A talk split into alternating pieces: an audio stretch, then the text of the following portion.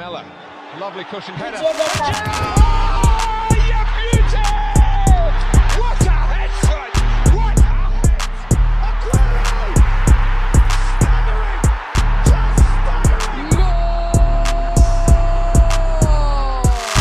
Everybody is a pro. Yo Leute, herzlich willkommen zu einer neuen Folge Everybody is a Pro. Heute mit Klaus Jasula, aktuell Profi beim SV Darmstadt. Ihr kennt ihn vielleicht aber auch vom HSV oder aus Paderborn.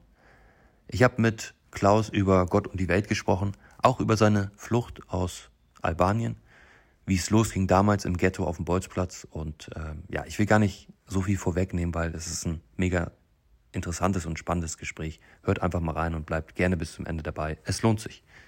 Hallo, lieber Klaus Jasula. Schön, dass du Zeit gefunden hast und danke, dass du hier heute im Podcast von Everybody is a Pro zu Gast bist. Hi, grüß dich. Ich bin auch froh, hier zu sein und ich bin gespannt und freue mich auf ein nettes Gespräch. Ja, ich mich auch. Äh, Klaus, du hast, ich habe es gerade gesehen, ich, ich mache gerne auch mal spontane Fragen, vorhin in der, in der Story gepostet, heute 30 Jahre äh, Belagerung von Sarajevo. Ähm, du bist ja Albaner, äh, du bist in Tirana geboren, 1989.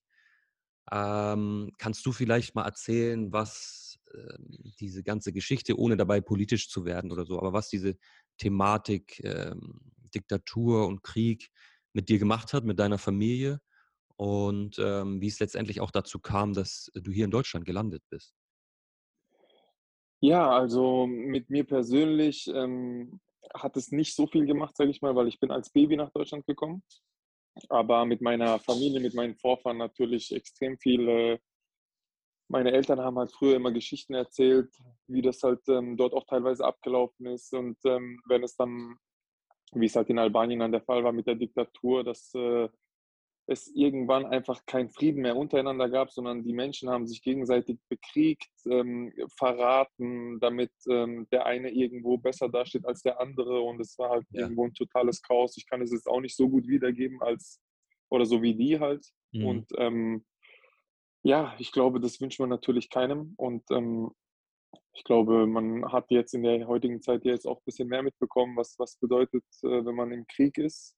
Ja, Und ähm, wenn man dann halt Bilder sieht und Videos von Familien und ähm, Kindern, das tut mir natürlich immer am meisten weh, Kinder, Mhm. weil natürlich, äh, wenn du ne? unschuldig, genau, genau, natürlich, wenn du unschuldig bist, äh, ob du jetzt Erwachsener bist oder ein Kind bist, ist es natürlich nicht okay, aber Kinder sind halt sehr, für mich sind sie heilig und deswegen ähm, würde ich, wenn ich könnte, für jedem Kind da raushelfen und ähm, ich glaube, das, das verändert halt auch die Menschen dann in einem Land. Äh, Ich, ich kriege es auch teilweise heute noch mit, wenn ich, wenn ich in Albanien bin, dass äh, Menschen halt einfach unzufrieden sind und ähm, so die ältere Generation so ein bisschen irgendwo auch verbittert ist Ja, durch das, was sie halt erlebt haben. Und Okay. Man selbst lebt dann halt hier in Deutschland, wo man sowas halt nicht mitkriegt. Und wenn man dann die Menschen auch besser kennenlernt, dann merkt man eigentlich schon so, dass sie echt Narben davon getragen haben. Und das ist Ja. natürlich auch absolut traurig. Und äh, ja, ich weiß halt jetzt, ich will jetzt auch, wie gesagt, nicht politisch werden. mhm. Ich wünsche mir einfach, dass es aufhört, aber ich glaube, das geht ja vielen so. Ja, natürlich. Also Krieg wünscht sich keiner. Ähm, du hast es gesagt, also dir ist, sind Kinder mit am, am wichtigsten, das Wohl der Kinder. Deine Eltern haben das wahrscheinlich genauso gesehen und deswegen ähm, haben sie euch gepackt, dein Bruder und dich, und ihr habt euch in den Genau. Zug gesetzt nach Deutschland, wolltet ein Genau. besseres Leben. Genau, genau. Das war, ähm, damals war das natürlich nicht so einfach. Ähm, Ja. Es wurde natürlich verboten, dass, ähm, dass äh, Leute halt auswandern, Ja, Bürger also, auswandern. Das, das war nicht gewollt, genau, mhm. in Albanien. Und ähm, da war es halt äh, ein richtiges Chaos. Die, die haben dann in so, in so Zelten geschlafen, wo die nicht rausgerissen werden durften, weil die halt auch von Deutschen beschützt wurden ja, die okay. Zelte damals, genau, und ähm, von teilweise auch Deutsch, deutschen Soldaten und ähm, da Mhm. durften die Albaner halt nicht eingreifen und ähm, so haben sie halt längere Zeit, äh, mehrere Tage ohne Essen, ohne Trinken in den Zelten geschlafen, mit kleinen Kindern halt gefühlt. Äh, meine Mutter hat mir erzählt, damals waren über 30 Grad jeden Tag und äh, die hatte halt Milch für uns, aber die war dann auch irgendwo schon verdorben. Mhm.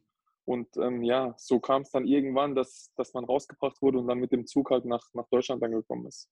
Für Ja. uns, klar, weil meine Eltern hatten ihre Familie halt noch in Albanien und äh, auch wenn es dir nicht so gut geht, ähm, ist es trotzdem irgendwo schwer, deine, deine Eltern, deine Geschwister dort zu lassen und einfach zu gehen. Und ähm, klar, sie haben es natürlich für die Kinder gemacht, damit die Kinder ein anderes Leben haben, andere Möglichkeiten haben und ähm, ja, absolut mutig, muss ich sagen. Und äh, ja, das berührt mich gerade ein bisschen, wenn ich darüber rede. Also Ja, Wahnsinn. ja, ja. Also sie haben es ja dann am Ende geschafft, dir dann ein, ein schönes äh, Leben und auch deinem Bruder äh, zu ermöglichen. Ne? Da kann man ja auch dann wirklich dankbar für sein, Absolut, dass sie auch, absolut, auch diesen, diesen Schmerz auf sich genommen haben. Ne? absolut, absolut, Ja, definitiv. Das ist, glaube ich, auch immer einfacher gesagt als getan, wenn du dann in ein fremdes Land kommst, niemanden hast. Natürlich, in dem Fall äh, waren wir zu viert, aber du kannst die Sprache nicht, du verdienst oder du hast keinen Cent in der Tasche und ja, kompletter, das ist wirklich ein kompletter Neuanfang. Aber du weißt auch irgendwo, wofür du es halt tust. Das ja. muss man auch sagen. Aber ähm, es ist halt immer leicht gesagt, wenn jetzt äh, Flüchtlinge oder so in unser Land kommen und dann läuft nicht alles glatt, Mhm. dass man dann die direkt verurteilt und ähm, alle in eine Schublade steckt, sage ich mal. Es gibt sicherlich gute und schlechte, so wie es von uns Wie überall, ne? hier auch Ja. gute und schlechte, genau, gute und schlechte gibt. Und äh, da passiert es halt schnell, dass man die verurteilt und das finde ich ein bisschen schade, weil letztendlich, egal wo du herkommst, Mensch ist Mensch. Ja, das ist ein schöner Satz. Deine Eltern Ja. sind dann in, in Freiburg, also relativ früh in Deutschland, einfach ausgestiegen. Wenn ich äh, richtig informiert bin, hast du mal im, im Genau. Elf-Freunde-Interview gesagt, dass, dass sie einfach gesagt haben, auch hier in Freiburg, das sieht schön aus, lass uns hier aussteigen. Ist das wirklich so passiert, ja? Ja, absolut, absolut. Also meine Eltern haben uns damals erzählt, dass äh, der Zug hat in Freiburg angehalten, mein Vater hat rausgeschaut, hat gesagt, ja, sollen wir hier aussteigen zu meiner Mutter. Ja, Sie hat rausgeschaut, meinte, ja, hier sieht es ganz nett aus und dann sind wir einfach ausgestiegen. ja richtig cool. So, ja, auf jeden Fall. Mein Bruder und ich haben uns auch oft darüber unterhalten, was ist, wenn sie einfach weitergefahren wären. Vielleicht dann, keine Ahnung, Frankfurt, NRW, ich weiß nicht, wo sie ausgestiegen wären. Ja, Wie dann vielleicht das Leben gelaufen wäre. Es hätte ja auch äh, dann ganz anders laufen können. Man weiß es natürlich nicht. auf jeden Fall, ja. Vielleicht Ja, wärst du, vielleicht wärst du Basketballer geworden. Wer was auch weiß. immer. Wer weiß das schon. Wer weiß das schon. Das stimmt, das stimmt. Ja, dann, dann bist du in Freiburg äh, in, in einem sogenannten Ghetto, ähm, wie du es ja auch selber beschrieben hast, groß geworden, ne? mit, ähm, mit äh, ja, roughem Lifestyle und, und äh, harter Sprache und viel ähm, Herausforderungen, auch was Integration sicherlich anbelangt. Ähm, was war das für eine Zeit so für dich? Ja, absolut. Am Anfang waren wir im Flüchtlingsheim und irgendwann wurde uns dann halt eine Wohnung gestellt in der Gegend, wo es dann halt äh, viele Ausländer gab, in Anführungszeichen, was heißt in Mhm. Anführungszeichen, viele Ausländer gab, die halt ähm, eine ähnliche Geschichte hatten wie wir. Ja, Und ähm, natürlich war es da, also als Kind ist es für dich normal irgendwo, weil du kennst es halt nicht anders. Es sind viele Ausländer, du fühlst dich dann auch irgendwo heimisch, sage ich mal. Und ähm, war trotzdem nicht ganz einfach, muss ich auch ehrlich zugeben. Waren halt, äh, da gab es viele Meinungsverschiedenheiten, aber wie auch überall. Es war im Großen und Ganzen war natürlich äh, was schön, dass man halt den Fußball hatte, weil das hat dich so, ich sag mal, von der Straße, von dem Schlechten ähm, ferngehalten. mhm. Und ähm, dadurch, dass halt äh, hinter unserem Haus ein riesen Bolzplatz war, wo dann alle sich versammelt haben, immer, war es natürlich immer so, dass du halt nur, deine Gedanken waren nur beim Fußball und hast halt immer nur gekickt. ja. Ähm, wir, wir teilen ja ein Schicksal, äh, Klaus. Ähm, der Kampf äh, mit unserem Vornamen habe ich äh, bei dir auch gelesen, dass dir das früher, äh, dass dir der früher überhaupt nicht gefallen hat. Das war bei mir auch Mhm. so. Ähm, ich wollte lange nicht so heißen, wie ich heiße. Und äh, ich glaube, wir haben da den gleichen äh, Move irgendwann gemacht, dass wir es akzeptiert haben. Ja, Ähm, Du wirst die Frage sicherlich schon tausendmal gestellt bekommen haben, ähm, wie kam es zu dem Namen? Ich, ich, du, du brauchst es nicht erzählen, ich kann es auch erzählen. Also deine Großeltern, also deine Großmutter äh, speziell gesagt, hat genau, Schwarzwaldklinik geguckt und sich dann für diese Namen des äh, Hauptdarstellers, glaube ich, entschieden. Ne? Der Klaus Jürgen genau, heißt, dein Bruder heißt Jürgen. genau. Ähm, ist es dann wirklich so, dass du heute äh, mit deinem Namen leben kannst und auch zufrieden damit bist? Ja, absolut. Das Problem ist, man, man gewöhnt sich ja an alles. Das weiß man ja. Der Mensch. Ähm, als ich jünger war und alle Ausländer, sage ich mal, halt anders hießen, irgendwo die Namen zu ihrer Herkunft gepasst haben, war es bei Mhm. mir halt komplett das Gegenteil. Ich musste mich immer rechtfertigen, warum ich so heiße und so weiter und so fort. Okay. Und das hat einfach, der Name hat einfach nicht zu mir gepasst. Es war so eher, ich war in der, in der Schule, und die, die Opis von äh, meinen äh, Klassenkameraden haben so gehießen. Ja, genau. Und Passt ich war zu unserer ähm, Generation so, ne? Genau, Ja. genau, genau. Und ähm, das hat einen dann halt schon gestört. Ja, Und da hat man halt auch irgendwo die Eltern auch immer so ein bisschen nicht attackiert, aber irgendwo äh, zur Rede gestellt, was das denn soll, wie kann, könnt ihr das machen, ja, was ist das? Ich, in Anführungszeichen, ich mache mich hier zum Affen mit diesem Ja. Namen, äh, aber ja, irgendwann wirst du älter, jeder kennt den Namen, du hast deine Leute um dich herum und das ist einfach dann irgendwann normal. ja, und Wie irgendwann war ist es denn bei dir? ja, irgendwann ist es dann ja auch was Besonderes, ne? Also, Auf jeden Fall. also mein Name ist ja, kommt ja aus der Bibel, Henoch. Und Mhm. äh, meine Eltern waren oder sind sehr religiös und ich gar nicht. Ich konnte damit äh, noch nie wirklich was anfangen mit diesem äh, Glauben und ähm, das war immer mein Struggle, den ich hatte. Ne? Ich wollte mich von diesem, Mhm. von diesem starken Glauben halt distanzieren, aber mein Name hat mich immer wieder äh, darüber irgendwo ja auch definiert. So, das war, das Ja. war mein Problem. Ne? Und deswegen wollte ich immer nicht so heißen. Ich wollte äh, keinen Namen aus der Bibel haben. Und ähm, ja, aber irgendwann habe ich dann auch akzeptiert, äh, es ist mein Name, es ist ein besonderer Name. Die Leute sagen, habe ich noch nie gehört. Ähm, ist auch so.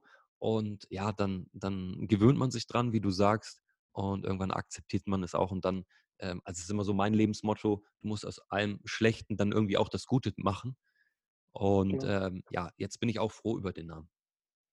Ja, das ist schön, das ist schön. Wenn man jung ist, hat man immer eine andere Sicht, Ja, ist ja genau. klar. Aber solange du dich dann irgendwann damit anfreunden kannst, akzeptierst und es wirklich was Besonderes ist, weil es ist schon, äh, wenn nicht jeder zweite oder dritte so heißt, wie es halt heutzutage auch so ist, Ja. dann, dann ist es schon was Besonderes. Ja. Jetzt muss ich ja, bevor ich alle Fragen stelle, weil sonst erübrigt sich diese Frage oder diese beiden Fragen, frage ich äh, dich, welche Frage kannst du nicht mehr hören? Welche Frage kannst du nicht mehr hören? Weil die will ich dir heute nicht stellen. um Gottes Willen. Also, Äh, Ich bin wel- eigentlich welche total Frage entspannt. nervt dich so richtig doll? Vielleicht, weil sie jeder stellt. mittlerweile, ja, also es war ja eine Zeit lang wegen dem Helm so. Ja. Es war ja, es war eine Zeit lang wegen dem Helm so und es hat mich dann irgendwann einfach nur noch genervt, weil man irgendwo nur noch auf diesen Helm reduziert wurde. Mhm.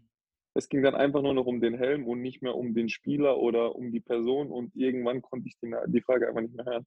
Aber dadurch, dass ich ihn ja abgelegt habe, hat sich das ähm, etwas gelegt und Ja, ist auch echt entspannt geworden. ja. Dann sieht man auch mal wieder die, die wahren Fähigkeiten von, von Klaus Jasula. Ja. Und, und äh, welche Frage soll dir mal unbedingt gestellt werden? Welche Frage hast du noch nie gehört, aber über irgendein Thema, über das du vielleicht mal reden willst? Über deine Person oder abseits deiner Person? Welche Frage Boah, würdest du gerne? das ist eine gute Frage. Hm, Müsste ich jetzt ein bisschen überlegen. Wenn dir das jetzt spontan nicht einfällt, Boah. auch nicht wild. Nee, ja. genügend, genügend Fragen Okay, auf gut, nee. Äh, Ja, zum Beispiel über deinen Kalten. nee, würde mir jetzt aus der Kalten so spontan nichts einfallen, was ich Nee. jetzt unbedingt mal loswerden wollen Ja. würde. Ja, es, es äh, stellen sich ja immer wieder so, so typische Fragen heraus, irgendwann dann bei gewissen Spielern, ne? ähm, Mhm. die so gewisse Merkmale haben, dann vergessen die Leute vielleicht auch mal andere Dinge zu fragen, ähm, Ja, über die man stimmt. vielleicht Das gerne stimmt. reden wollen würde. Aber dann lass uns doch weitermachen bei deiner, bei deiner Fußballerkarriere, die ja beim PSV Freiburg dann auch in einem Verein losging. Ne? Das war dein Genau, erster Verein. Ein, ein genau. richtiger Stadtverein wahrscheinlich. Ja, genau, genau. Das ist so ein ähm, Polizeisportverein, sage ich mal. Ja. Und ähm, ja, damals mein bester Freund aus der Kindheit, der ist damals genau zur gleichen Zeit wie, wie auch nach Deutschland ähm, Mhm. geflüchtet, ausgewandert. Okay. Mit seiner Familie. Das ist mittlerweile immer noch mein bester Freund. Okay, krass. Oder was heißt mittlerweile, wird auch immer Immer mein noch. bester Freund bleiben. Ja. Genau. Und ähm, zähl, den zähle ich gar nicht als Freund, sondern der ist wie ein Familienmitglied. Und ähm, der hat mich damals dann mitgenommen, weil er mir gesagt hatte, dass er sich bei einem Verein halt angemeldet hat jetzt. Wir kannten halt das Kicken nur draußen vom Bolzplatz. Dann Mhm. bin ich mal eines Tages mit und so hat sich das dann ergeben, dass Ja. man dann halt mal in einem richtigen Fußballverein Mitglied war. Ja. Und hat sich dein heutiger Charakter als äh, rougher, harter ähm, Spieler, früher hatte man, hätte man gesagt Vorstopper, Ähm, hat sich der Charakter äh, damals schon irgendwie herausgebildet oder warst du da vielleicht noch irgendwie anders unterwegs, im Sturm, im Tor oder? Nee, also früher, um ehrlich zu sein, war ich gar nicht irgendwie der Zweikämpfer oder so. Okay. Überhaupt nicht. Ja. Ja, ich war immer relativ klein, der kleinste, um ehrlich zu sein auch. Ja? Und Okay. ähm, ja, war nicht besonders schnell, war immer irgendwo im, im offensiveren Mittelfeld angesiedelt Ja. und ähm, ja, war ganz gut am Ball und ja, konnte, konnte ganz gute Bälle spielen und deswegen war ich dann so ein bisschen äh, weiter vorne angesiedelt. War dann auch relativ lange so, um ehrlich zu sein. Erst im, wann hat sich das denn so ein bisschen geändert? Erst so mit 22, 23 hat Okay. sich das dann so ein bisschen geändert, als ich äh, ja, in Offenbach gespielt habe. Hat der Trainer halt andere Sachen von mir erwartet ja. die ich vorher nicht so freiwillig gemacht habe. Und ähm, dann habe ich halt gemerkt, dass, dass, das mir das, dass mir das besser liegt und Mhm. auch gut tut. Mein Spiel hat sich halt ein bisschen verändert und ich habe gemerkt, dass ich so der Mannschaft auch mehr helfen kann. Und Ja. so ging das dann Stück für Stück immer mehr in diese Richtung. Ja. Ja, ich wollte dich auch gar nicht jetzt auf das Roughe reduzieren, weil ich habe Nein, gesehen, nein, um ich habe mir, ich habe mir gestern noch mal ein paar Videos von dir angeguckt und habe da auch äh, unter anderem einen richtig schönen Sidan-Trick äh, in der Offensive vom, vom 16er gesehen im Spiel. Äh, also du hast da auch heute noch deine Offensivqualitäten, die du dann auch gerne mal präsentierst, ne? Ja, das, wie gesagt, man wird halt als, äh, weil es jetzt auch schon ein bisschen länger so geht mit den gelben Karten und auch Foulspielen, äh, auch irgendwo halt darauf reduziert, sage ich mal. Man, Ja. man sieht dann, beziehungsweise der neutrale Zuschauer sieht dann eher das und Ja. ähm, kann den Spieler an sich gar nicht beurteilen. Ich will jetzt auch nicht sagen, dass ich ein filigraner Techniker bin, um Gottes Willen, aber ich glaube, man reduziert mich schon zu sehr auf das eine. Aber ist, Ja, wie es ist. das wird ja auch immer, sag ich mal, ein bisschen vorselektiert von Medien, ne? Wenn Medien sagen, Genau, das ist jetzt erwähnenswert, weil sei es mit dem Helm oder wieder das mit den gelben Karten, ähm, dann übernimmt, äh, entwickelt sich ja so eine Eigendynamik, dass das immer wieder stattfindet. Ne? Und dann bleibt das in genau. den Köpfen hängen und andere Dinge, die du machst, ähm, davon kriegen manche Leute dann gar keinen Wind. Ähm, Das stimmt, das stimmt. du bist dann weitergegangen zum Balinger SC äh, Genau. 2009. Äh, da, Genau. warst du, da warst du dann 20, ne? Da war ich ja 19, 20, genau. Genau. Ähm, Genau. war, äh, vorher warst du beim Freiburger FC und beim Genau. Offenburger FV. Das waren wahrscheinlich auch noch eher Stadtvereine, nicht, nicht ganz so Ja, hochspielend. das, genau, genau. Genau. Also Offenburger FV war von uns zu Hause damals, ist sind so gute 70 Kilometer entfernt. Da hat man halt in der A-Jugend Bundesliga gespielt. Das war Ah, das okay. erste Mal, dass jetzt ein Verein außer dem SC Freiburg ähm, sowas geschafft hat und halt mal in Okay. so einer Liga gespielt hat. Und ähm, dann ist man halt da hingegangen zum Probetraining und ähm, Mhm. hat dann da gespielt gegen heutzutage auch äh, echt erfolgreiche Spieler, unter Ja. anderem Thomas Müller. Okay. Und ähm, genau, und ähm, ja, man hat aber auch schnell gemerkt, man spielt bei dem schwächsten Verein in der Liga und es ist einfach schwer, bei solchen Spielern damals halt mitzuhalten, weil die halt einfach alle stärker waren. Ja. So, genau, so, das war das letzte A-Jugendjahr. Dann bin ich ähm, zurück zum Freiburger FC gegangen, Mhm. habe da in der ersten Mannschaft gespielt. Genau, das war Verbandsliga damals. Ja. Und von da bin ich dann zum Balinger SC gewechselt, weil die halt in der Oberliga waren. Okay. Also nach SC Freiburg ist der Balinger SC der, der beste Verein in der Region. Ja. Und da mm, ja, war, war dann nur ein kurzer Aufenthalt, ein Jahr. Äh, dann ging es weiter zu SV Waldhof Mannheim. Die haben Genau. damals aber auch Oberliga gespielt. Ja, also ich hatte Genau. damals da unterschrieben. Da waren die in der Regionalliga. Ja, Bin okay. dann in Urlaub gefahren mit meinem Freund, meinem besten Freund. Und ähm, als wir zurückkamen, wurde ich informiert, dass der Verein halt Insolvenz ist Ah, und die in die Oberliga müssen. mhm. Und da war halt die Frage dann, ob ich bleibe beim Ballinger SC oder ob ich halt den Schritt wage. Und ähm, ich wusste, wenn ich es jetzt nicht probiere, vielleicht kommt die Chance, außerhalb von Freiburg mal irgendwo zu spielen bei einem Traditionsverein, der ein Riesenstadion hat und auch viele Ja. Zuschauer. Das kannst du mit dem Ballinger SC gar nicht vergleichen. Mhm. Wird vielleicht nicht mehr kommen, das weiß ich nicht. Deswegen habe ich gesagt, habe ich mir gedacht, komm, ich versuche es und schau, was halt passiert. Ja. Ähm, zwei Jahre Waldhof, dann kam ein Jahr Duisburg Zweite, Genau. ähm, dann kam Kickers Offenbach, zwei Jahre. Ähm, Genau. Was war das so für eine Zeit? Ähm, hast du, hast du immer daran geglaubt, Profi zu werden? Hast du ähm, schon irgendwie das abgehakt oder wie war da damals so deine Stimmung? Ja, also als ich von Waldhof Mannheim, das zweite Jahr war dann Regionalliga, weil wir aufgestiegen waren nach dem ersten Jahr, ähm, habe ich auch eigentlich immer gespielt und ähm, ich habe gemerkt, dass ich halt relativ gut bin. Und ähm, mein Bruder hat zu der Zeit dann in Duisburg gespielt in der ersten Mannschaft. Ja, Und da war, wurde dann Oliver Reck ähm, Trainer bei den Profis und mein Bruder hat mir halt gesagt, dass er viel auf die zweite Mannschaft schaut.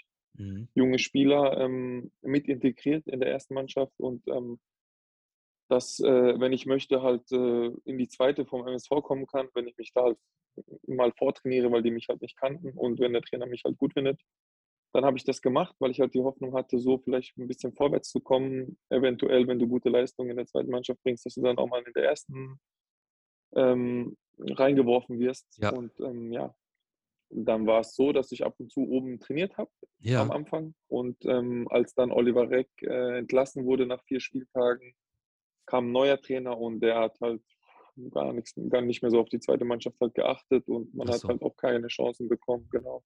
Okay. Ich hatte, um ehrlich zu sein, aber auch ein, ein, ein schlechtes Jahr, ein sehr, sehr schlechtes Jahr. Ich habe da auch viele Karten bekommen und es lief auch sehr, sehr viel schief. Ja, Und nach der Saison war ich halt an so einem, an einem Scheidepunkt, wo ich sag, wo ich halt mit den Gedanken gespielt habe, dann auch wieder zurück nach Hause zu gehen, weil ich keinen Verein gefunden habe. mhm. Und ähm, ja, habe mich dann auch teilweise selbst angeboten bei Vereinen, kleineren Vereinen, wo ich normalerweise lieber beim Ballinger SC geblieben wäre ja, oder lieber dort spielen würde als äh, bei den anderen Vereinen. Aber ich wollte es halt auch nicht so richtig aufgeben. ja, Und ähm, deswegen habe ich mich halt so ein bisschen daran festgenagt, noch irgendwie was zu probieren.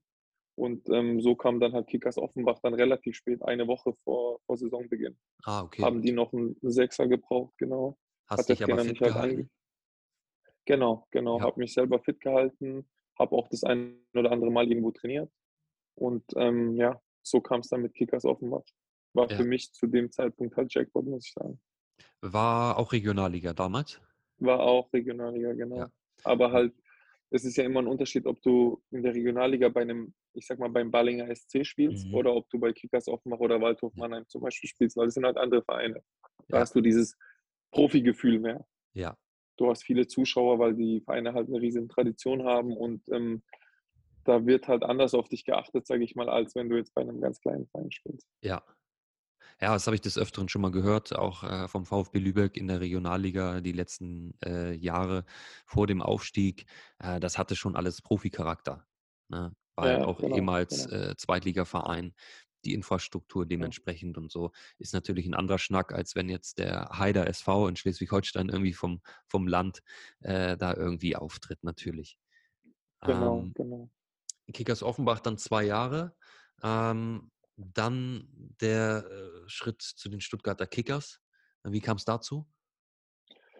Ja, also um genau zu sein, waren es zweieinhalb Jahre in Offenbach. Wir Ja. sind ja im zweiten Jahr sind wir relativ weit gekommen im DFB-Pokal, haben auch positiv auf uns aufmerksam gemacht, sind auch Meister geworden, Ja. sind in der Relegation dann gescheitert um den Ja, Aufstieg gegen okay. Magdeburg damals. Ja, und ähm, da war so eigentlich auch so ein Punkt, wo man sich eigentlich sehr erhofft hätte, den nächsten Schritt gehen zu können, weil man, ähm, ja, wie gesagt, ein sehr gutes Jahr gespielt hat, aber alle in der Truppe, muss ich sagen, damals. Und ähm, dann war es halt so, dass es nicht geklappt hat, dass man da bleiben musste, weil ich halt auch noch Vertrag hatte. Und Mhm. äh, das hat einen dann schon so ein bisschen äh, den Wind, ja, so ein bisschen Dynamik aus der ganzen Geschichte genommen, weil du gemerkt hast, du hast eigentlich ein so gutes Jahr gespielt, aber trotzdem kommt nicht der nächste Step. Ja, Und du bist dann schon auch äh, 24, nee, 25, 26 gewesen. Da merkst du, Mhm. okay, das wird dann jetzt eng. Und dann hat man halt ein halbes Jahr noch gespielt in der neuen Saison und dann kam halt Stuttgarter Kickers und war bereit. Ich hatte, glaube ich, eine Ablöse von 50.000 Euro im Vertrag stehen. mhm. Die haben dann die 50.000 Euro gezahlt, waren auf dem letzten Platz in der dritten Liga und ähm, haben halt Leute gebraucht, sage ich mal, Verstärkung. ja, So, dass ich gesagt habe, ich will jetzt unbedingt mal in den nächsten Schritt machen, in der dritten Liga spielen und auch wenn äh, die jetzt letzter sind, will ich das probieren und ja, dann bin Ja. ich den Schritt halt gegangen. Das war ja dann sozusagen dein, dein, deine erste Profistation, ne? Als, als Genau, Drittligist. genau. Genau. Ähm, also hast du lange, lange gekämpft und am Ende bist du es geworden, der Fußballprofi, äh, der wir Ja. alle als kleines Kind werden wollten. Und dann ging es aber nach dem Jahr bei den Kickers äh, zum Hallischen FC. genau. äh, in, in den Da Osten ist, Deutschlands. ähm, genau, das war auch, ähm, habe ich habe lange überlegt, weil ich Ja. halt noch nie im Osten war und Ja. äh, man immer nur Sachen gehört hat, sage ich mal, als Ausländer, dass man es da nicht leicht hat und so. Mhm. Aber ich fand es ganz und gar nicht. Es war total angenehm in Halle, ist eine schöne Stadt. Ja, Und damals ist halt äh, in Halle wurde mein ehemaliger Trainer, den ich in Offenbach hatte, Trainer. ja, Genau, so kam das dann halt, Ah, so kam okay, dann halt auch der Kontakt zustande, Ja. genau. ja. Und ähm, es hat mir natürlich auch vieles leichter gemacht, aber ja, war, war eine tolle Zeit, muss ich sagen, in Halle. Ja, also ich war mal beim, beim Spiel ähm, Magdeburg gegen Halle. Ähm, das ist schon, das ist schon heftig, Da wie es da ab. abgeht. Ne? Also ich sage immer, ab. Ich sag immer, der, der Westen äh, lebt für den Fußball und der Osten stirbt für den Fußball. Das ist, äh, das ist Kann man gut, das ist ein guter Spruch. Ja, das stimmt. Das ist ein ist wirklich Spruch. krass, Also, ähm, was da abgeht. Ja, Ne? da ist auch ganz anderer Hass, muss ich sagen. Wenn du Ja. dann gegen im Derby gegen jemanden spielst, ist ja überall äh, so, dass es auch mal äh, rappelt im Karton oder Mhm. halt einfach eine besondere Stimmung ist. Aber da ist wirklich richtiger Hass. Ja. Und das merkst du auch. Und Ja, da geht es um viel, da geht schon, gefühlt ist es wie Leben und Tod Ja, in diesen Spielen, vor allen Dingen Halle gegen Magdeburg, ja. muss man Und schon eine sagen. riesengroße Identifikation der, der äh, Bürger dort mit, mit dem Verein. So, ne? Jetzt in Magdeburg hatte ich das Genau. zum Beispiel erlebt. Also das ist wirklich Wahnsinn, wie die sich mit dem Verein identifizieren. Das ist wirklich, wirklich ihr Leben so, ne? Ja, absolut, absolut. Damals, als wir in Offenbach waren und die Relegationsspiele gegen Magdeburg hatten, wir waren einfach alle Jungs, ähm, normale Jungs, sage ich mal, die einfach Fußball spielen wollten. Ja, Wir wussten natürlich, es geht ums Gewinnen, ist klar. ja, Du willst auch unbedingt gewinnen, aber es war nie so, dass du so einen richtigen Hass hattest in dir.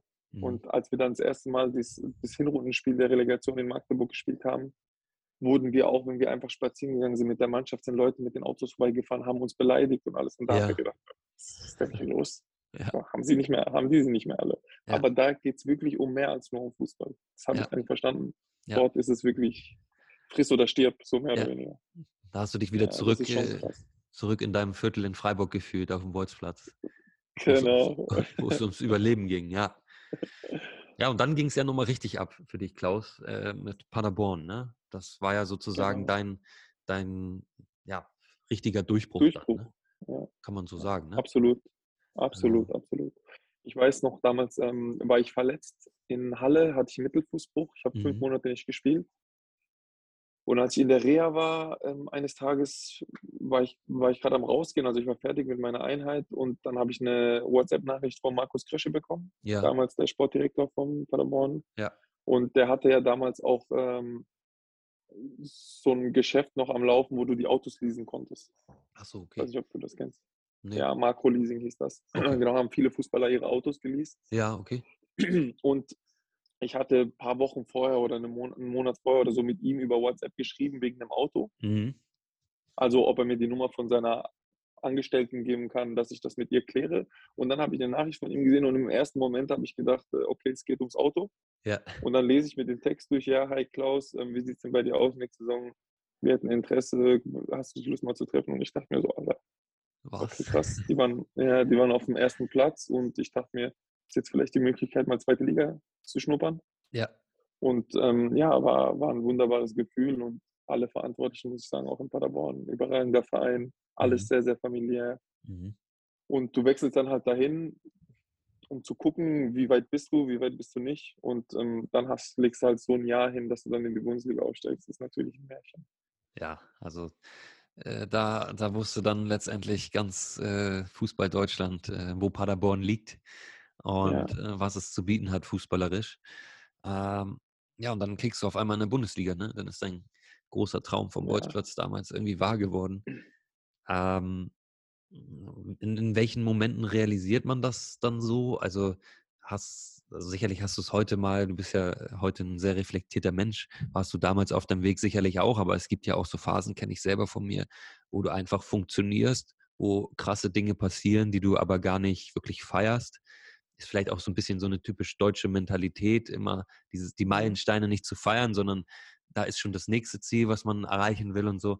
Aber ja, wie, wie ist das bei dir? Genau. Ja, also eigentlich ähnlich, wie, du es gerade beschrieben hast. Ähm, am Anfang, wenn man, wenn man es schafft und dahin kommt, dann ist es, man weiß gar nicht wohin mit den Gefühlen, mit den Emotionen. Und dann ist auch das erste Spiel ein so besonderes. Damals haben wir in Leverkusen gespielt. Mhm. Du fährst mit dem Bus zum Stadion, du siehst das Stadion, du machst dich warm. Es ist einfach elektrisierend einfach. Es, du weißt gar nicht, am liebsten würdest du schon einfach losrennen und keine Ahnung, alles kurz und klein Ja. hacken vom Gefühl her Ja, weil du halt so motiviert bist und es ist so was Besonderes. Und das legt sich dann halt auch relativ schnell, muss ich sagen, weil es Ja. dann halt einfach peu à peu von einem Spiel ins nächste geht und du willst dann das Spiel gewinnen, du willst Sachen erreichen und du genießt es gar nicht mehr. Du mhm. genießt es gar nicht mehr. Dann kommen halt so kleine Momente oder mal wieder Momente, sage ich mal, wo du vielleicht mal im Signal Iduna Park spielst ja, wo dir dann bewusst wird, was eigentlich gerade los ist und nach dem Spiel, wenn du den Spielern die Hände gibst oder bei vorm Spiel damals hat man sich ja noch die Hände gegeben, bevor das Spiel losgegangen ist und da wird dir eigentlich erst so klar, wo du gerade bist. ja, Und Ja. meistens war es dann wirklich so, dass nach den Spielen, nach solchen Spielen dir erst bewusst geworden ist, wie, wie schön es ist, einfach gerade in der Bundesliga zu sein, gegen solche Mannschaften zu spielen. Ja. Und ähm, davon muss ich aber sagen, gab es zu wenig Momente, die man dann wirklich genießen konnte oder auch ja, genossen hat, sage ich mal. Weil, Also so ähm, bewusst alles so zugelassen hat, ne? Genau, genau. Wo Ja. du dich auch damit auch ein bisschen beschäftigt hast und dann halt auch dir auch Gedanken darüber gemacht hast, wenn du mal zu Hause auf der Couch gesessen bist. Mhm. Weil du kennst auch die, also bei mir persönlich war es so, ich, ich kannte ja auch die ganz andere Seite des Fußballs. Ja, Und dann bist du da angekommen und genießt es vielleicht einmal in drei Monaten, aber das ist nicht richtig. ja, Sondern du musst es jeden Tag genießen. ja. Wie, Aber wie du sagst, man ist halt so, dass man dann in seinen Zielen, Gedanken gefangen ist, man will mehr, man will mehr, man will mehr und ja, dann läuft es einfach so davon, sag ich mal. ja. Ähm, Klaus, wie ist das, wenn, gerade wenn du so beschreibst, solche, solche ähm, ja doch beeindruckenden Erle Erlebnisse im Signal Iduna Park oder sicherlich auch mal ähm, ein Foul, was man, was man bereut, was zu einem Elfmeter führte oder ein, eine Torchance, die man nicht genutzt hat, wo man den Ball daneben gebolzt hat. Wie ist das als Fußballprofi? Frage ich mich oft, ähm, liegt man da abends noch lange wach, vielleicht bis morgens und kann nicht schlafen und denkt man immer wi- wieder darüber nach, weil ich kenne es auch aus dem Amateurbereich, wenn du jetzt irgendwie ein entscheidendes Spiel hattest und du hast irgendwas falsch gemacht oder schlecht gemacht, das beschäftigt einen ja. Ähm, wie, ist das, wie ist das bei dir so? Oder sagst du einfach, ich schlafe jetzt und flüchte, flüchte vor dieser Situation? Nee, absolut nicht. Also bei mir persönlich, ich bin sehr kritisch mit mir selbst Mhm. und ähm, wenn dann solche Situationen da waren oder gekommen sind, dann ist es bei mir immer so, dass ich schon einige Tage daran zu nagen habe Ja, und auch die nächsten Nächte katastrophal werden. ja, Und ähm, ja, ich hatte ja jetzt vor kurzem das Beispiel mit, ähm, mit der roten Karte in Ja. Bremen, in Bremen, Ja. genau. Und das hat mir extremst wehgetan, muss ich sagen, weil es halt einfach, eine rote Karte ist immer scheiße, aber ich habe halt mich echt schuldig gefühlt okay. und ein richtig scheiß Gefühl gehabt einfach gegenüber der Mannschaft, weil Ja. die haben dann gelitten 70 Minuten. Es war so ein extrem wichtiges Spiel und ich habe der Mannschaft irgendwo einen Bärendienst erwiesen. Ja, Und für mich war das einzig Positive zum Beispiel nach diesem Spiel, dass dann die Nationalmannschaft kam, dass ich dann dort auch irgendwo andere Gedanken hatte und Ja. abgelenkt war. Aber als ich dann wieder hierher gekommen bin, auch wenn es zehn Tage später war, wieder in die Gesichter geguckt habe, kam es einfach wieder hoch. ja, Und es ist einfach, ja, das frisst dich irgendwo innerlich auf. ja, Aber ähm, du musst es halt auch abschütteln, weil Fußball ist ein Tagesgeschäft ja. und es ist so schnelllebig, dass das nächste Spiel schon wieder vor der Tür steht Mhm. und du gar keine Zeit mehr hast, über die Vergangenheit nachzudenken, weil sonst machst du in der Gegenwart dann halt auch äh, mit dem schlechten Gefühl und äh, vielleicht keinem Selbstvertrauen äh, Ja. wieder den nächsten Schritt in die falsche Richtung, sage ich mal. Ja, wollte ich gerade sagen. Also es, es nimmt dir dann ja auch Selbstvertrauen, wenn du immer nur auf, auf das äh, Negative in der Vergangenheit schaust. Ne? Du musst natürlich äh, immer wissen, was, was du halt kannst, was du drauf hast und ähm, das kannst du ja jeden Tag aufs Neue dann auch beweisen. Ne? Und dann Genau, das Mit ist der das Schöne an dem Routine. Sport. Ja. ja, mit der Routine ähm, der, der positiven Sachen ähm, wird es dann ja auch im, im Kopf wieder besser. Ne? Auf jeden Fall, auf jeden Fall. Ich sag mal so, 90 Prozent der Fußballer sind Kopfmenschen. Ich, Ja. Wahrscheinlich auch im normalen Alltag, aber man redet halt jetzt zum Beispiel von dem Sport. Es ist wirklich so, wenn du einen Fußballer hast mit Selbstvertrauen und einen Fußballer hast, der kein Selbstvertrauen hat, sind es zwei verschiedene Menschen. Ja. Das ist, wenn du das dann nur im Training siehst, ob du das in den Spielen siehst, das ist einfach nicht der gleiche Mensch und auch nicht der gleiche Spieler. Ja. Also wenn du einen Spieler sehen würdest an einem Tag, der, an dem er vielleicht kein Selbstvertrauen hat und ja, wie ein, äh, keine Ahnung, wie ein Sack da steht und äh, nicht weiß, was er machen soll und der versprüht einfach nichts, da gibt er dir einfach nichts und du Ja. denkst dir, wie kann der Fußballprofi sein? Aber wenn du ihn dann mal an einem guten Tag erlebst, dann denkst du dir, boah, was eine Maschine. Ja. Und das ist halt so, ja, das ist halt auch die Kunst eines Trainers, sage ich mal, irgendwo den Spielern immer das richtige Gefühl zu vermitteln. Ja. Jeder Trainer tickt dann natürlich anders, genauso wie auch jeder Spieler anders tickt. Der eine Klar. braucht die Peitsche, der andere braucht ja, Honig im Mund. Ja. Ähm, es gibt eigentlich kaum eine bessere Überleitung zum, zu deiner nächsten Station dann, äh, was auch das Thema Selbstvertrauen etc. anbelangt. Der, der Hamburger SV, ähm, von dem du dir sicherlich viel versprochen hast, als du äh, nach Hamburg Mhm. gezogen bist, auch ein Traditionsverein, ähm, große mediale Aufmerksamkeit, große Fanbase.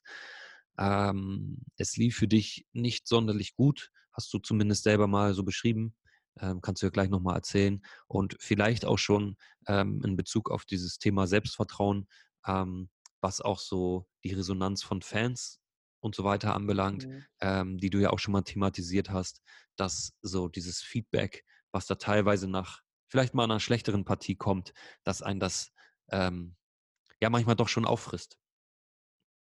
Ja, absolut, absolut. Also bei mir war es damals so, ich habe mich extrem gefreut, als ich zum Hamburger SV wechseln konnte, weil Mhm. es war, wie du gerade sagtest, ein Riesenverein. Vom Potenzial her, vom, vom Verein, von der Stadt, von allem her ist es für mich Top 5 in Deutschland. Ja, Ich Ja. glaube nicht nur für mich, ich glaube, das ist, für äh, mich auch. da gibt es keine, ja, da gibt's keine zwei Meinungen darüber. Es ist einfach so. Ja, Und dementsprechend war man natürlich extrem motiviert und vielleicht auch zu euphorisch, sage Ja. ich mal. Und ähm, bei mir war es ja dann so, dass ich äh, jetzt auch in der Vorbereitung schon nicht meine beste Vorbereitung hatte. Ich hatte auch ein bisschen mit körperlichen Problemen zu kämpfen, aber das sei mal dahingestellt. Dann hat das erste Spiel angefangen gegen Düsseldorf, ist alles gut gelaufen. mhm. Da war natürlich alles top, wir haben das Spiel gewonnen. Und bei mir hat es dann natürlich angefangen im, im zweiten Spiel in Paderborn bei meinem alten Arbeitgeber. ja, Genau. Da habe ich ja an sich, ich bin ja ein selbstreflektierender Mensch. An sich habe ich 85 Minuten eine ordentliche Partie gemacht, aber fünf Minuten und in den fünf Minuten war halt, war es halt echt wild und chaotisch. Da habe Ja. ich äh, drei, vier Aktionen gehabt, die halt katastrophal waren. okay. Und ähm, an diesen fünf Minuten ja, wurde ich halt irgendwo aufgehängt, sage ich mal. Ja, okay. Natürlich darf das auch nicht passieren, vor allen Dingen, wenn du ein gewisses Alter erreicht hast. Mhm. Aber da habe ich dann das erste Mal erfahren, was so der HSV eigentlich ist oder was es bedeutet, bei einem großen Verein Fußball zu spielen. Ja. Weil davor kannte, hatte ich nur kleine Vereine, da wurden dir Fehler verziehen. Und auch wenn du mal einen Fehler gemacht hast, wurdest du nicht, drauf auf, äh, wurdest du nicht dran aufgehängt, sondern Ja. du konntest es einfach in der nächsten Woche wieder gut machen. Mhm. Und damit war das Thema auch vom Tisch. Dann Mhm. hast du auch die schlechten Gefühle ge- weggehabt, weggehabt wieder und konntest nach vorne schauen. Und beim HSV war es dann das erste Mal so, ich war auch noch relativ frisch bei Instagram, vielleicht ein Jahr. Ja, Ich okay. habe jetzt Instagram noch nicht genau. Und da hat es dann angefangen, nicht unbedingt nur, was ähm, auch so die Medien berichtet haben, sondern auch, es war irgendwann der Punkt, wo man sich überlegt hat, ob ich jetzt auf die App draufgehen soll oder nicht. Ah, okay. Mhm. Weißt du, es war jetzt nicht nur so, dass jetzt zum Beispiel private Nachrichten äh, das Problem waren, sondern ähm, egal was, wenn du, du musst ja erstmal auf diese Nachrichten gehen, die dich eigentlich nicht erreichen, auf die. DMs. Weißt du, Ja. ich meine, irgendwann bist du da auch bewusst nicht mehr draufgegangen, weil du Ja. wusstest, wenn du das liest, es zieht irgendwann, dich nur ähm, runter. Genau, genau. Ich bin Mhm. jetzt auch nicht so ein Mensch, sage ich mal, der jetzt äh, labil ist oder Mhm. so, ähm, wie soll ich sagen, sich alles zu Herzen nimmt, was jetzt Ja. ein Fremder sagt. Ja, Mir ist eher wichtig natürlich, was die Menschen in meinem näheren Umfeld sagen. Aber Klar. da war so das erste Mal, dass mich das getroffen, also erwischt hat, sage ich mal. ja, Dass das was mit mir gemacht hat. Da war dann, es war dann so, dass es einfach kein Ende genommen hat, sondern es war jeden Tag, ging es weiter, jeden Tag, jeden Tag, jeden Tag. In den ersten Wochen habe ich es noch abgeschüttelt und Ja. es ging weiter. Ich habe dann, ich habe dann meinen Platz in Hamburg verloren. Aber in den nächsten Spielen, wo ich dann reinkam, äh, war es okay. ja. Und es ging aber, es hat aber einfach nicht aufgehört. Es ging immer weiter. Mhm. Also ich habe gar nicht mehr gespielt, aber trotzdem, wenn irgendwas war, kam so irgendwie auf mich zurück, so, wo Okay. ich mir dachte, Alter, was ist hier los eigentlich? Ungerecht Und irgendwie. auch, ne? irgendwann, ja, also du kannst mich verurteilen für das Spiel, okay, aber dann geht es ja weiter. Und ähm, ja, so ging das dann halt, wenn die Mannschaft auch jetzt mal kurzzeitig keinen Erfolg hatte, ging das halt immer weiter und irgendwann warst du einfach nicht mehr derselbe, muss man Ja. ganz, muss ich ganz ehrlich sagen. Irgendwann hat es was mit dir gemacht, du hast nicht mehr an dich geglaubt, du, du hattest Angst, Fehler zu machen. Ja. Und wenn du Angst hast, was falsch zu machen, dann wird es auch falsch kommen. ja, Angst ist, Es ist nie nicht ein guter so. Begleiter. Genau, genau. Ja. Und ähm, es ist nicht so, dass du einfach befreit spielen kannst, um vielleicht das, was schiefgelaufen ist, den Leuten zu zeigen, dass du es besser kannst oder dass es dann auch besser ist oder wird. Sondern es war dann halt immer so, ähm, dass man einfach nicht mehr der Alte war, Ja, kann ich nur sagen. Und ähm, irgendwann hat es ja auch einfach keinen Spaß mehr gemacht. ja, okay, krass. Irgendwann hast du auch irgendwo das Gefühl, du willst kämpfen für alle, aber wenn, wenn du so leer bist irgendwo innerlich, dann siehst du auch keinen Grund mehr für andere zu kämpfen. Mhm. Weißt du, wenn du ja. denkst, du wirst jetzt die ganze Zeit nur beleidigt, aber für die soll ich kämpfen, so mehr oder weniger. Ja, verstehe. Es war so, ja, es war ein ganz, ganz komisches Gefühl, was ich da hatte. Es war eine Zeit lang auch so, dass wenn ich jetzt einfach auf ein, aufs Trainingsgelände gefahren bin, ich gar keinen Bock hatte, aus dem Auto auszusteigen. Krass. Ja, Krass. es war dann irgendwann schon, schon, schon viel, bis halt ich irgendwann an den Punkt gelangt bin, wo ich mir ja selber gesagt habe, so geht es nicht mehr weiter. Ich Ja, muss das jetzt einfach hinter mir lassen und einfach drauf scheißen. Natürlich Ja. ist es immer leichter gesagt als getan, aber irgendwann war ich dann so weit halt von der Birne, dass ich gesagt habe, ist mir scheißegal, was jetzt passiert ist, ich gehe jetzt einfach nach vorne. Aber da waren wir halt dann auch äh, sportlich schon fast in einer Situation, äh, wo es schon nicht mehr so prickelnd lief, weil ich hatte ja zwischendurch noch eine Verletzung, die vier Ja. Monate angedauert hat, Mhm. genau. Und ähm, ja, dann war das Jahr schon wieder fast komplett rum. Ja. Und ähm, in Hamburg ist es halt so, dass wenn was nicht funktioniert, wird es halt äh, ausgetauscht. mhm. ja, Und ähm, ja, ich hatte damals auch klar kommuniziert, dass ich gern bleiben würde. Ich Ja. weiß, dass ein, für mich persönlich auch ein Horrorjahr war, also Mhm. aus, äh, unabhängig vom Sportlichen, sondern auch was das Mentale, das Menschliche angeht, ja, dass ich halt da auch gelitten habe. Aber ich wollte trotzdem äh, nicht die Reißleine ziehen, sondern wollte äh, einen neuen Anlauf nehmen. Du hattest ja auch gelernt, mit. Rückschlägen umzugehen, ne, in deinem Leben. Definitiv, genau, definitiv. Das waren dann auch so Punkte, woran man sich auch wieder hochgezogen hat, weil man sich gedacht hat, guck mal, was ich alles durchgemacht habe oder Ja. wo, wie mein Weg verlaufen ist und jetzt kommt, bist du bei dem größten Verein, bei dem du je gespielt hast, jetzt läuft es ein Jahr nicht gut und jetzt den Kopf in den Sand zu stecken, bringt halt einfach nichts. Ja. Sondern du musst Gas geben, du kannst da rauskommen, das hast du in der Vergangenheit schon bewiesen und das wirst du auch dies Jahr, diesmal wieder schaffen. Ja. Aber ja, es war dann halt so, dass der Verein andere Pläne hatte und ja, was soll ich sagen? Ich dachte mir, bevor ich jetzt, ich bin im gewissen Alter, wenn ich jetzt hier ein Jahr zuschaue, wie meine Mannschaft Fußball spielt, dann Mhm. bringt mir das einfach nichts und hilft mir auch nicht weiter. Ja, Ja, und ähm, dazu kommt ja noch, dass ich nur noch ein Jahr Vertrag hatte. Mhm. Also hätte die Ausgangslage sich für mich definitiv verschlechtert. Und deswegen bin ich dann ähm, den Schritt Richtung Darmstadt gegangen. Und Ja. ich muss sagen, äh, ich wurde wieder hier ein so herzlich familiärer aufgenommen. Club. Genau. Ich wurde hier so herzlich aufgenommen und ähm, man gibt dir so ein gutes Gefühl, dass du den Fußball, den du gefühlt schon gehasst hast, hast du wieder lieben gelernt. Ja, ja. Also wurde, wurde da ähm, aus Angst, die so weitestgehend dann beim, beim Hamburger SV herrschte, dann wieder Liebe in Darmstadt. Ähm, Genau. Ja. genau. Und Das heißt jetzt nicht, dass ich die Liebe unbedingt brauche, um Fußball zu spielen. Sie hilft dir natürlich, ja, aber ich habe sie definitiv gebraucht nach dem Jahr in Hamburg. ja, war balsam für die Seele dann ein bisschen.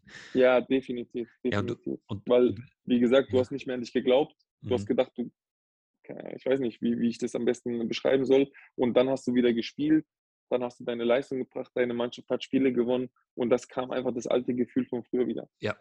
Wie ist das denn eigentlich, Klaus, wenn du jetzt äh, in der Nationalmannschaft für Albanien spielst? Ich glaube, du hast jetzt 15 Spiele gemacht, ne? Um, um den Dreh, ja. Um den Dreh, ja. Um den Dreh. Ähm, also bist da jetzt schon etabliert.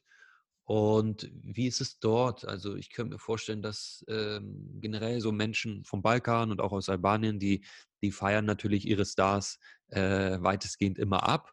Und die haten jetzt, sage ich mal, glaube ich, nicht so krass, wie man es in Deutschland macht. Also siehst du da irgendwie, ist das so ein, auch so ein typisch deutsches Phänomen, dieses nur meckern, nur nörgeln, immer das Schlechte sehen? Oder ist es in Albanien genauso? Nee, also ich muss sagen, die geben dir schon ein anderes Gefühl. Es ist für dich persönlich auch ein anderes Gefühl, für die Nationalmannschaft zu spielen. Ja. Ich weiß jetzt nicht, wie es wäre, wenn du dort vielleicht mal ein ganzes Jahr bist Ja. und Woche für Woche Spiele hast, sondern du bist ja immer begrenzt da, bist zehn Tage Mhm. da und bist dann wieder weg. Aber trotzdem, ähm, wenn was nicht glatt läuft, sind wir in, vom Balkan auch schon negativ gestimmt, muss Okay. ich sagen. Ja, Ja, aber dieses, ähm, das, was du gerade beschrieben hast mit dem Nörgeln, ähm, so, ich habe das Gefühl, die Leute, die Menschen, die vielleicht gerade keine Freude an ihrem Leben haben, die suchen danach. warten nur auf eine Situation, genau, dass Ja. sie dann ihren Frust rauslassen können. Und das ist schon extrem in Deutschland, finde ich. Okay, also würdest du sagen, so Albanien, da, da passiert irgendwas Schlechtes, dann wird genörgelt ähm, und dann ist aber auch okay. Und in Genau. Deutschland sucht man dann eben eher so nach diesen Skandalen. Genau. ja, das, diese Erfahrung mache ich in letzter Zeit auch, auch im Social äh, Media, ehrlich gesagt, ähm, finde ich keine, keine gute Entwicklung. Ja, definitiv. Da finde ich auch, ich weiß jetzt nicht, wie es früher war, weil ich halt Social Media technisch nicht so vertreten war. Aber das ist schon, äh, ich sag mal, erschreckend, weil ich weiß nicht, äh, was, wo das dann noch hinführen soll Ja, und äh, was das bringt. Verstehe ich Ja. auch nicht, weil wenn ich jetzt zum Beispiel irgendwas sehe von irgendeinem Menschen, der irgendwas gemacht hat, egal in welcher Sportart oder beruflich oder privat oder sonst was, warum, wenn mir das vielleicht nicht passt in dem Moment, muss ich meinen Senf dazu geben? ja. Das interessiert doch keinen. Ja, also klar, Weißt du, was ich äh, meine? davon, davon lebt natürlich das Social Web von der Kommunikation, aber ich, was ich Klar. schwierig finde, ist die Art und Weise immer, ne? Also Ja, es das ist ja die ja Frage, wie sagt genau. man einem was? Und wenn Ja, jetzt, wenn jetzt einer kommt und äh, der sitzt da in seinem Keller ähm, alleine und äh, haut da irgendwas in die Tastatur und sagt, äh, Klaus Jasula, äh, du Punkt, Punkt, Punkt. Ähm. Aber am nächsten Tag steht er am Trainingsgelände und macht ein Selfie mit dir. Das, das ist Danke.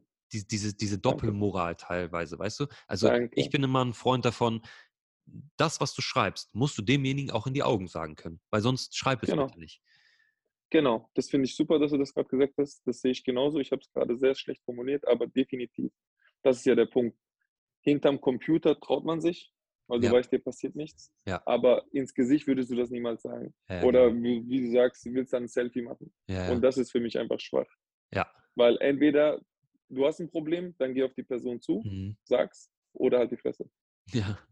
Ja, ja, so. fertig, ist einfach so. Ist so. Und ähm, genauso ist es, finde ich, auch persönlich in letzter Zeit, was auch über Instagram und so ist, äh, wenn man Probleme miteinander hat, auch Menschen, die sich kennen, Ja. fechten die das oder tragen die das auf Instagram aus. Ja, über die Aber- Story, ne? Ja, das verstehe ich nicht. Das war doch auch Ihr bei, kennt euch.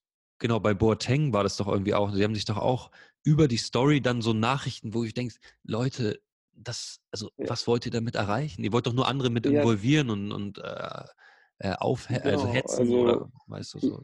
Du kannst, ja, absolut, du kannst deine Probleme, wenn du die Person persönlich kennst, mit ihr ähm, klären und die Sache hat sich erledigt. Aber es ist halt alles nur noch so auf, ja, ich weiß nicht. Ja, immer irgendwie so die ist, Öffentlichkeit mit ist komisch. einbeziehen, ne? Genau. um irgendwie genau, auch noch genau. so Likes abzusahnen. So Like, das Like-Gaining nenne ich das immer. Das äh, nimmt echt, Ja. echt Überhand irgendwie. Ja, Absolut, absolut. tun wir einfach das Beste auch mit diesem Podcast jetzt hier mit dem Gespräch darauf mal aufmerksam zu machen und dass der ein oder andere sich vielleicht auch darüber mal Gedanken macht. Ne? Ich hoffe doch, das wäre doch super. Ja.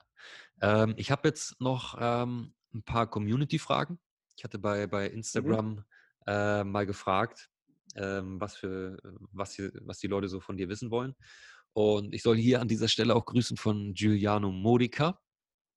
Oh, okay. Und, und der wollte unbedingt mal wissen, weil er sagt, ähm, die Frage hat er dir noch nie gestellt. Äh, welcher Verein hat dich am meisten geprägt? Welcher Verein hat mich am meisten geprägt? Ja. Ich weiß gar nicht, ob ich das sagen darf als Darmstädter. Aber ich weiß, worauf er hinaus will. Es Ja. muss, ich muss schon sagen, ähm, den Teil des ähm, unbedingten Erfolgs und den Willen, den ich so irgendwann in mir selbst erkannt habe, war schon in Offenbach. Ja. Das war auch eine Mannschaft, die äh, hervorragend damals zueinander gepasst hat. Wir haben alle, muss ich sagen, sehr wenig Geld verdient, also wirklich wenig Geld verdient, wie ein, Ja. ein schlecht bezahlter normaler Job. Mhm. Und wir waren trotzdem glücklich. Ja. Und das hat mir gezeigt, dass wir einfach nur den Fußball lieben und das lieben, was wir tun. Ja. Wir haben so viel Freude auch miteinander gehabt und ähm, oft hat man dann halt auch die Vergleiche gezogen dann später, wenn man zum Beispiel mehr Geld verdient hat, aber man war nicht so glücklich wie damals, wo man weniger Geld verdient hat. Okay. Was eigentlich, wenn du es jetzt einem normalen Menschen erzählst, der denkt, "Ja, hast du Scha hast du einen, ähm, Ja. Weißt du, was ich meine? Aber spricht ja auch für dich ähm, und für dich und deinen Charakter, dass es dir eben auch um andere Dinge im Leben geht. Ja, absolut. Das war einfach damals echt eine Gemeinschaft und ähm, es hat einfach Spaß gemacht und die Zeit hat einen schon geprägt, auch für, für Ja. die nächsten Jahre und die Ja. nächsten Stationen, die man dann hatte. Was ich aber sagen muss, ist, dass es hier momentan in Darmstadt wirklich ein ähnliches Gefühl ist, Mhm. was ich damals hatte. Und wie gesagt, ähm, dass die Freude und die Liebe, die man halt hier hat zum Sport, auch von den Fans, das ist krass, muss ich echt sagen. Ja. Das ist wirklich, das ist wirklich schön und ähm, man merkt einfach, dass es auch so ein familiärer Verein ist. Ja, also total. Ich, ich habe ja ähm, auch ein bisschen intensivere Einblicke. Ich, mein äh, Kumpel Jan Bergholz ist ja äh, Pressesprecher bei euch. Mit ihm habe ich zusammen Ja. studiert und ähm, das kann ich nur so bestätigen, die Einblicke, die ich habe, dass es sehr familiär ist, sehr ehrlich, sehr positiv äh, und mit, mit sehr viel Liebe geprägt. Und ich glaube, ich glaube, die Darmstädter äh, werden dir äh, diese Prägung in Offenbach äh, auch nicht übel nehmen, wenn du dann äh, nächste Bundesliga, äh, nächste Saison wieder in der Bundesliga spielst mit, mit dem Verein. Ich hoffe doch. Ich hoffe doch. Also es ist jetzt nicht so, dass ich sage, äh, Offenbach ist besser als Darmstadt, um Gottes Willen. Ich habe damals da eine wichtige Fußballzeit gehabt. Ja. Die ist auch vorbei und die hat mich geprägt. Die hat mich auch irgendwo mit äh, dahin gebracht, wo ich heute bin. Klar. Und ähm, deswegen bin ich auch froh, absolut bin ich auch froh, äh, dass es so ist. Aber jetzt bin ich in Darmstadt und bin hier sehr glücklich und deswegen hm, hoffe ich, dass sie es mir verzeihen. Ähm, die Helmfrage lasse ich raus, weil die wolltest du nicht mehr hören. Ähm, warum, ja, das Thema hatten wir jetzt eben nochmal schon, vielleicht mal in, in ein, zwei Sätzen zusammengefasst. Warum packt der HSV es nicht zurück in die Bundesliga, fragt San Felix. Ja, also Du hast ja eben schon auch gesagt, ähm, es wird Ja. immer ausgetauscht, Spieler, Trainer werden alle ausgetauscht, also daran kann es ja nicht liegen. Da, da hat man ja schon genügend probiert, ne? Ja, absolut. Das sehe ich genauso, weil du hast, du hast jetzt das vierte Jahr in der zweiten Liga und du hast, äh, wie du gerade sagtest, so viele Spieler ausgetauscht, fast jede, sogar, ich glaube, jedes Jahr einen neuen Trainer gehabt. Glaube Ja. ich, oder? Ja. Ja, so im Schnitt auf jeden jedes Fall. Jahr einen neuen, genau, jedes Jahr einen neuen Trainer gehabt und es ist immer einfach, äh, der Mannschaft dann die Mentalität abzusprechen oder die Qualität, das ist auf keinen Fall der Fall. Das wissen wir alle, dass der HSV qualitativ immer mit die beste Mannschaft hatte, muss man ganz klar sagen. Ja. Es ist schwierig zu sagen, warum, also dass du jetzt genau eine Sache sagst, dass es deswegen ist. Mhm. Was ich glaube, ist definitiv der mediale Druck, Ja, der da dahinter steckt. Das ist ein ganz großes Thema, glaube ich. Und auch, ähm, was halt die Fanbase und so betrifft. Also, ich will nicht sagen, dass, die, dass alle Fans das machen, aber es Mhm. gibt halt diese Leute, die das machen und ähm, die dann halt wahrscheinlich auch, wenn es drauf ankommt oder wenn es mal nicht so gut läuft, wo du vielleicht woanders mal irgendwo trotzdem Schulterklopfer kriegst und sagst, komm Junge, mach weiter. Ihr Ja. kriegt, ihr schafft das, ihr kriegt das hin. Ähm, dass das halt da nicht der Fall ist, sondern da kommt dann du Punkt, Punkt, Punkt. Und Ja. ähm, irgendwann äh, staut sich dann auch einiges auf bei den Spielern und ähm, dass die zweite Liga auch kein, keine leichte Liga ist, das weiß man auch. Ja. Aber trotzdem ähm, gibt es auch andere Mannschaften, die abgestiegen sind und trotzdem wieder aufgestiegen sind. Also irgendwas ist ja da, Ja. aber man könnte jetzt nicht ganz genau sagen oder es an einer Sache festmachen. Ja, also das mit dem Druck, glaube ich, äh, würde ich, würde ich so unterschreiben, weil du siehst ja, wenn du dir die Spiele anschaust, immer wenn man kurz davor war und wenn es dann die, wichtig, die wichtigen Spiele, da hatte man dann das Gefühl, der Druck war insgesamt bei der Mannschaft so groß, dass nicht geliefert wurde. Ne? Dass, die, dass der Druck nicht positiv genutzt wurde, sondern eher als negativ und angsteinflößend und dass man dann in den Spielen dann versagt hat. Ne? Ja, als Last so eher. Ja, oder Last, ja, gutes Wort Ja, dafür. Ja. genau. Ja. Okay, ähm, abschließend habe ich noch ein paar, paar Fragen, die du äh, einmal beantworten mögest, bitte. Äh, ein Five-A-Side-Team, also du spielst 5 gegen 5 auf dem Bolzplatz draußen. Ähm, Mhm. Ein Team hast du, darfst du noch vier andere Spieler aussuchen, die du vielleicht in deinem Leben mal kennengelernt hast oder auch nicht kennst, irgendwelche Megastars, äh, wer ist in deinem Team dabei? Vier Spieler. Also egal wer. Egal wer. Jetzt ist Egal. es dein Traumteam. Okay, also ich würde, ich würde auf jeden Fall ähm, meinen Bruder nehmen, Ja? Jürgen Jasula. Dann würde ich meinen besten Freund nehmen, Okay? Arthur Felangster. Genau. Ja. Ich würde Benjamin Pintol mit ins Team nehmen Ja. und Giuliano Modica. Und, Der fällt in der Brandung hinten, der alles abfängt. okay, damit glaub, hol, da wären wir schwer zu schlagen. das glaube ich auch. Damit holt ihr den Titel. äh, Klaus, wen, wen würdest du gerne mal in einem Podcast-Gespräch hören? Welchen, welchen Menschen? Äh, muss, muss nicht unbedingt ein aktiver äh, Fußballer sein, kann auch ein ehemaliger sein. Oder über wen würdest du mal ein bisschen mehr Privates vielleicht auch ähm, hören wollen? Dann nehmen. Sinedin Sidan, okay. Ja, weil ich finde, dass es ein grandioser Fußballer war. Oder, Ja. ja. Und jetzt auch ein sehr, sehr erfolgreicher Trainer. Und ähm, was ich sagen muss, man hat immer sehr, sehr wenig von seinem Privatleben gehört. Mhm. Wie er eigentlich so als Mensch ist, Mhm, würde mich sehr interessieren. Stimmt. Und ähm, so die Vergleiche, die er halt so gemacht hat oder ge- beziehungsweise erfahren hat vom erfolgreichen Trainer zum erfolgreichen Spieler und einfach wirklich, wie er so als Mensch war, weil ich kann ihn einfach gar nicht einschätzen. Stimmt, Und das hast du würde mich echt recht. interessieren. Hast du recht, ja. Ähm, abschließend, Klaus, du bekommst ein Megafon und die ganze Welt hört dich. Du hast genau einen Satz. Wie lautet er? Was würdest du der Welt sagen mit einem Satz? Gute Frage. Die ganze Welt hört mich. Ich habe einen Satz. Welche Message würdest du der Welt geben von dir? Von mir persönlich. Ja, Ähm, also es kann, es kann alles beinhalten. Es kann über dich sein, es kann ein Wunsch sein, den du hast. Ein Motivationsspruch.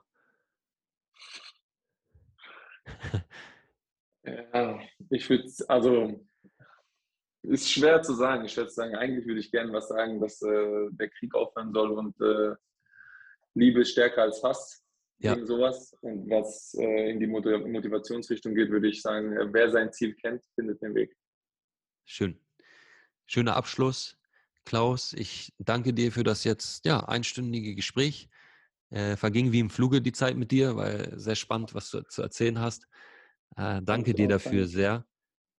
Ich danke Und dir. danke für die Zeit und dann, äh, ja, hoffen, hoffentlich sehen wir uns vielleicht mal in Darmstadt. Äh, Komme ich vielleicht mal beim Spiel vorbei, äh, schaue ich dir Gerne mal doch. live zu. Und ähm, ja, alles Gute dir und deiner Family auch. Ne? Äh, du, bist, Dankeschön, Dankeschön. du hast ja Ich zwei hoffe, war jetzt Kiddies. nicht so laut mit dem, mit dem Geschrei im Hintergrund. All, alles gut, alles gut. Okay. Äh, das okay. Wohl der Kinder ist das Wichtigste. Das hattest du ja eingangs Auf jeden gesagt. Fall. Also, Auf mein Lieber, Fall. ich danke dir. Danke dir. Mach's gut, ne? Mach's besser und bist immer herzlich eingeladen. Ne? Danke. Ciao, Klaus. Tschüss. Ciao, ciao, ciao, ciao. Oh,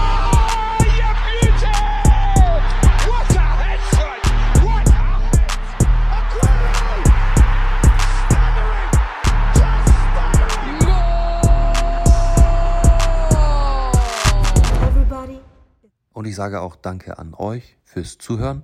Ich hoffe, ihr konntet ein bisschen was mitnehmen aus dem Gespräch. Vielleicht denkt ihr über das ein oder andere nochmal nach, die nächsten Tage, was Klaus und ich besprochen hatten. Und ich würde mich wirklich sehr freuen, wenn wir bei der nächsten Folge ähm, wieder voneinander hören. Bis bald und tschüss.